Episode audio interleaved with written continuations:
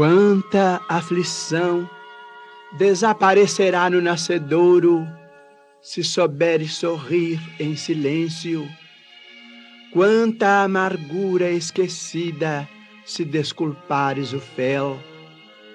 Rogas a paz do Senhor, mas o Senhor igualmente espera por teu concurso na paz dos outros. Reflete nas necessidades de teu irmão antes de lhe apreciares o gesto impensado. Em muitas ocasiões, a agressividade com que te fere é apenas angústia, e a palavra ríspida com que te retribui o carinho é tão somente a chaga do coração envenenando-lhe a boca. Auxilia mil vezes antes de reprovar uma só. O charco emite correntes enfermiças, por não haver encontrado mãos que o secassem, e o deserto provoca sede e sofrimento, por não ter recebido o orvalho da fonte.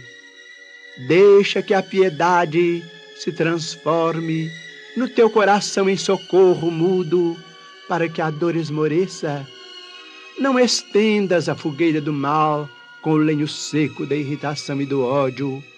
Espera e ama sempre.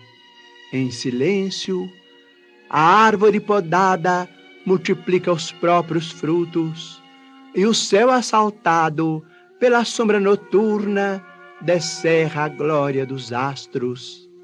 Lembra-te do Cristo, o amigo silencioso, sem reivindicações e sem ruído, escreveu os poemas imortais do perdão e do amor, da esperança e da alegria no coração da terra. Busquemos nele o nosso exemplo na luta diária e tolerando e ajudando hoje na estreita existência humana, recolheremos amanhã as bênçãos da luz silenciosa que nos descerrará os caminhos da vida eterna.